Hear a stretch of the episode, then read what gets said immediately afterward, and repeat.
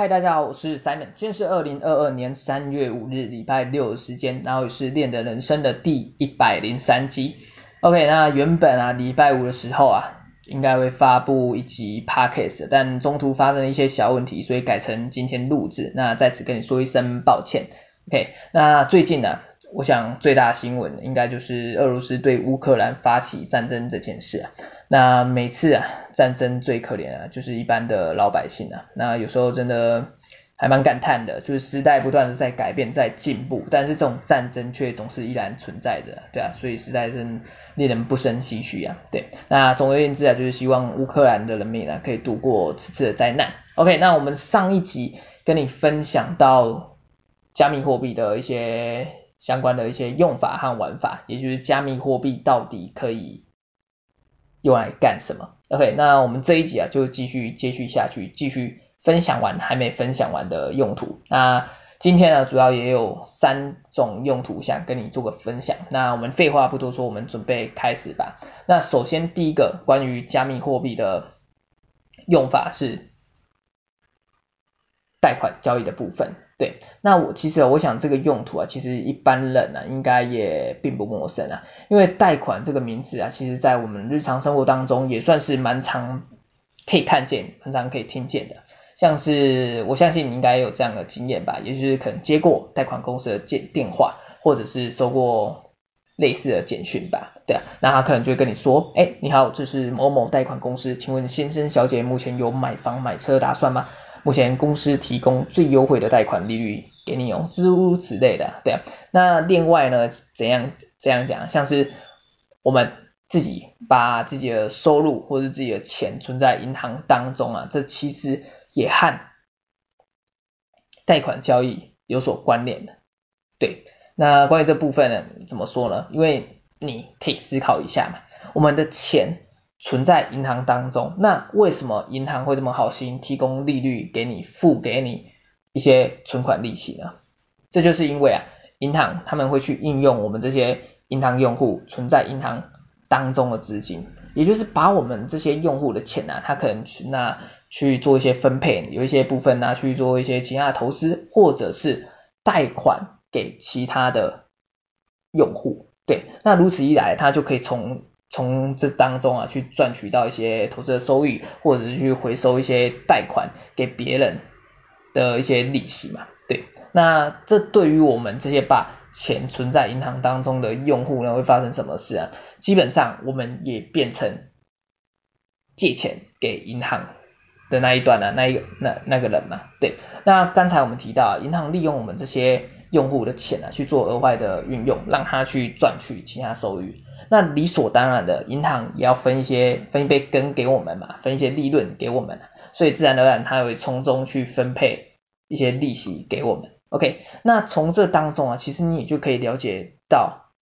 金融体系的一个蛮常见的一种运作模式啊，也就是我们提到的这一个贷款交易的部分。对，那包关于贷款交易这个部分，它其实就是包含两个重点项目嘛，第一个就是。放贷的部分，也就是把钱借给别人，然后你可以从中去赚取，哎，你放贷给别人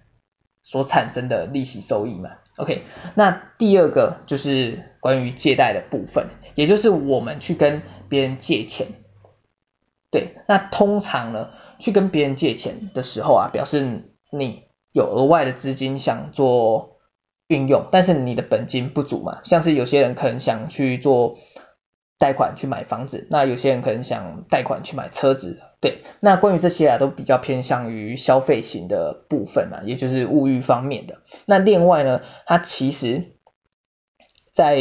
这个借贷部分，它也可以应用在投资之上啊，也就是大家其实蛮常听到的一种交易方式，也就是杠杆交易的部分。对，那关于这个部分啊，其实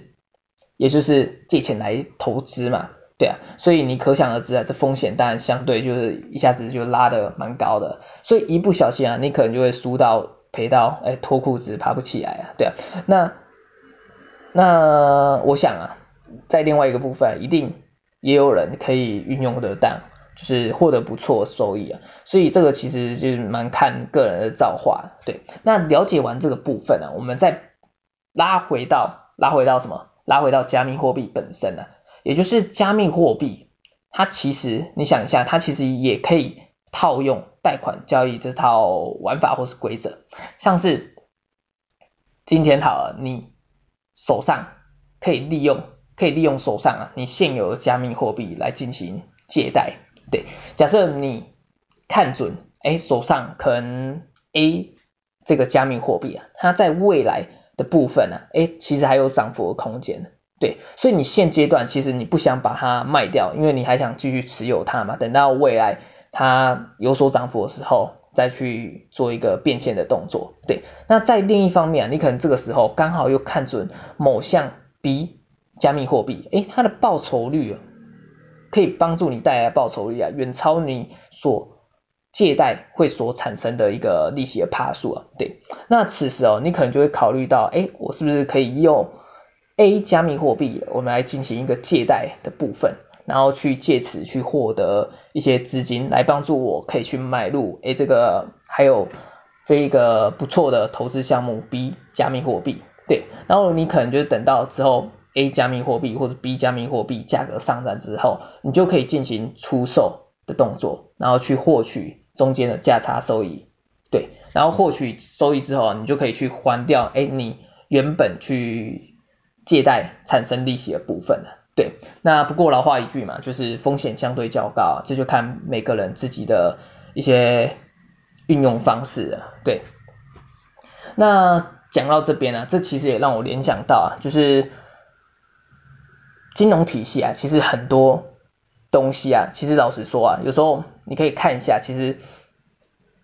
这样它的本质其实有点换汤不换药的感觉啊，对啊，也就是说啊，其实很多时候虽然可能随着哎时间的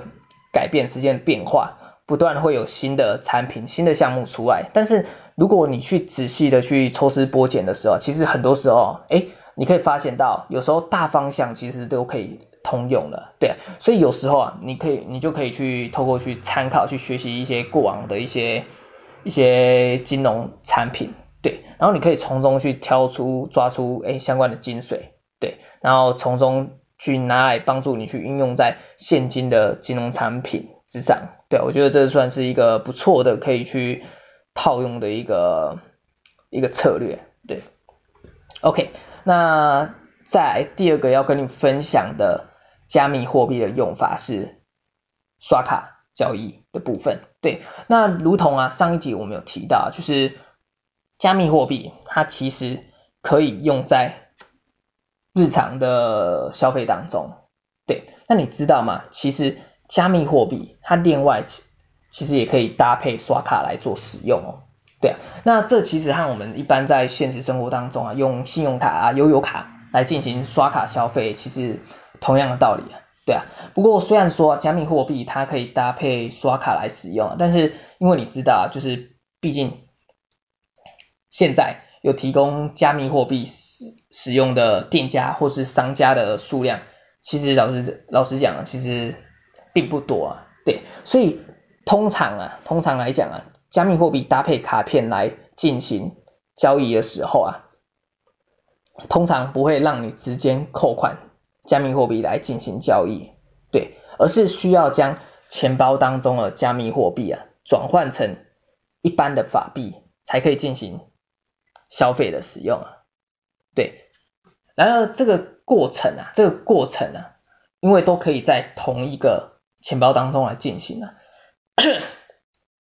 所以对于那些有在投资加密货币的人来说啊，其实算是一种蛮方便的理财工具啊，因为你想一下嘛，它可以帮助你节省掉中间，假设你今天加密货币要变现，你中间要转换币种嘛的这些过程、这些步骤，然后另外你可能转换币种的时候可能会产生的相关成本，对，这部分啊，它可以帮你做一个缩减的部分啊，对啊，让你可以直接使用。你所赚取到加密货币应用在你的生活当中啊，对，所以我觉得这个部分啊，其实无疑就是将加密货币的应用性跟实用性大大的展现出来。OK，那关于卡片的部分啊，像是像是像是哪一个卡片啊？像是蛮有名的那一那个卡片，Crypto.com 的那个 Visa 卡，它就可以结合加密货币来作为刷卡交易的使用。对，那我想如果你是你上一集你有听上一集的那个 Podcast 的话，你应该对于 Crypto.com 这个名字并不陌生啊。对，因为上一集我们讲到加密货币的其中一个用法的时候啊，也就是存币生息的部分，其实就有提到 Crypto.com 这个投资平台。OK，那关于 Crypto.com 这个公司啊，这间公司，其实我觉得它营运算是相当相当的不错，因为感觉就蛮有在做事情的，就你看他旗下就是就推出蛮多的产品，然后也蛮多产品有不错的用户在，就蛮多用户在做使用啊，像是加密货币交易所，他们旗下有加密货币交易所，好像有进入过全球十大的交易所排行当中，那另外就是他们的 Crypto.com 的 App，那还有今天提所提到的 Crypto.com 的 Visa 卡。OK，那它的 Creo.com Visa 卡比较特别的地方就是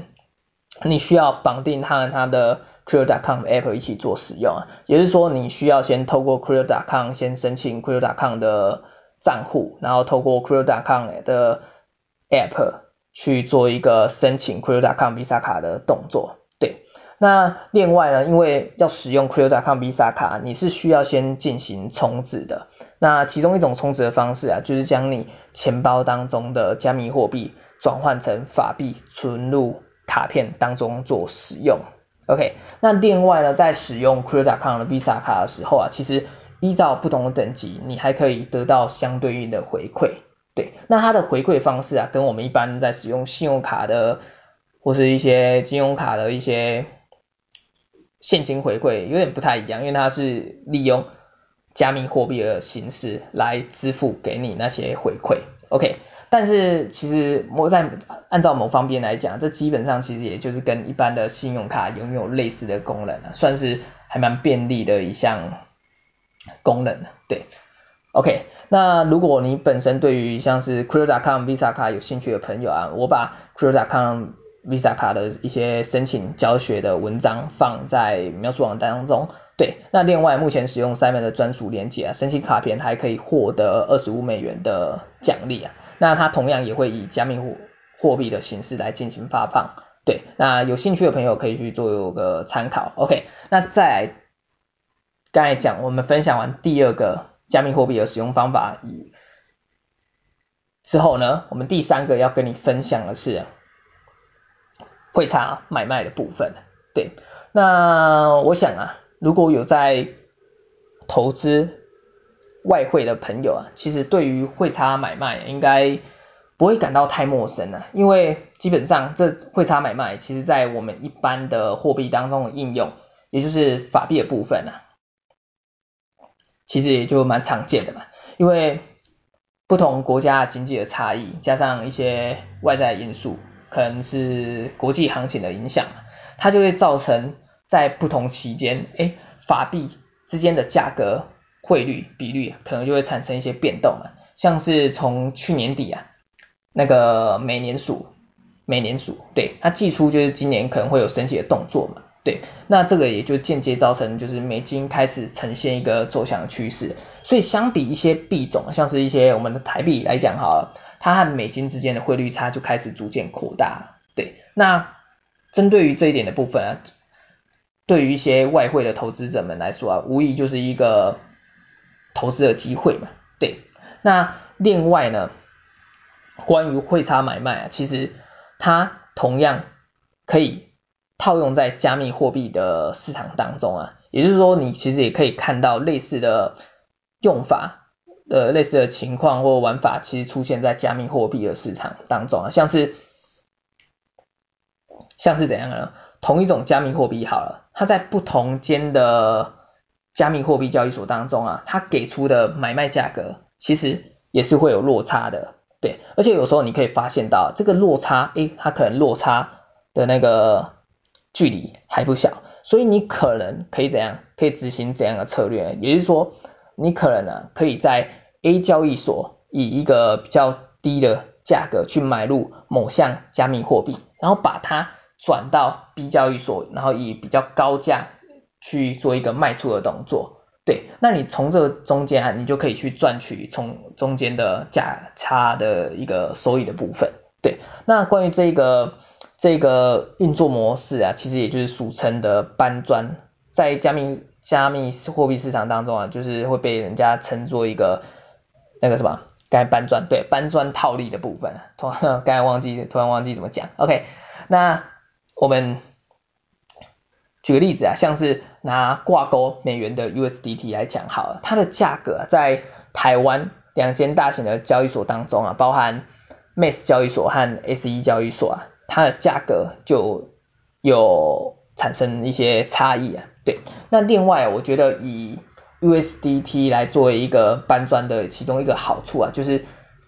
目前啊，在那个 MAS 交易所和 SE 交易所部分啊，他们都有提供 TRC 二十的。链进行转账 USDT 可以免手续费的一个优惠，对，那关于这个部分啊，其实就可以帮助你去减少中间转换的一些成本啊，对啊，所以如此一来，你就可以想，你可以就可以想到嘛，你所获得到的那个利润啊，自然也就可以更多嘛，对，那在这个时候啊，其实你要去了解到啊，就是有时候交易所之间的价格差异并非很大，对。那这个时候啊，你可能就会导致你最后所获得的收益也不大，对。而且另外呢，你在交易所买卖的时候啊，自然而然也会产生相关的手续费嘛，对。所以在进行这种汇差买卖的时候啊，你要你要去评估，可能去评估一下当时的状况，不然有时候你可能不仅没有赚到钱啊，甚至还赔掉手续费，这个我想就是蛮不值得的一件事了。OK，那。时间时间差不多，那我们今天跟你分享的另外三种加密货币的使用方式与玩法，就包含贷款交易的部分、刷卡交易的部分，还有汇差买卖的部分。那基本上以上也单纯为分享，一样不构成任何投资建议。那希望你对你在加密货币的学习的道路上有所帮助。那我们今天节目就先到这里啦，OK，那我们下集再见，大家拜拜。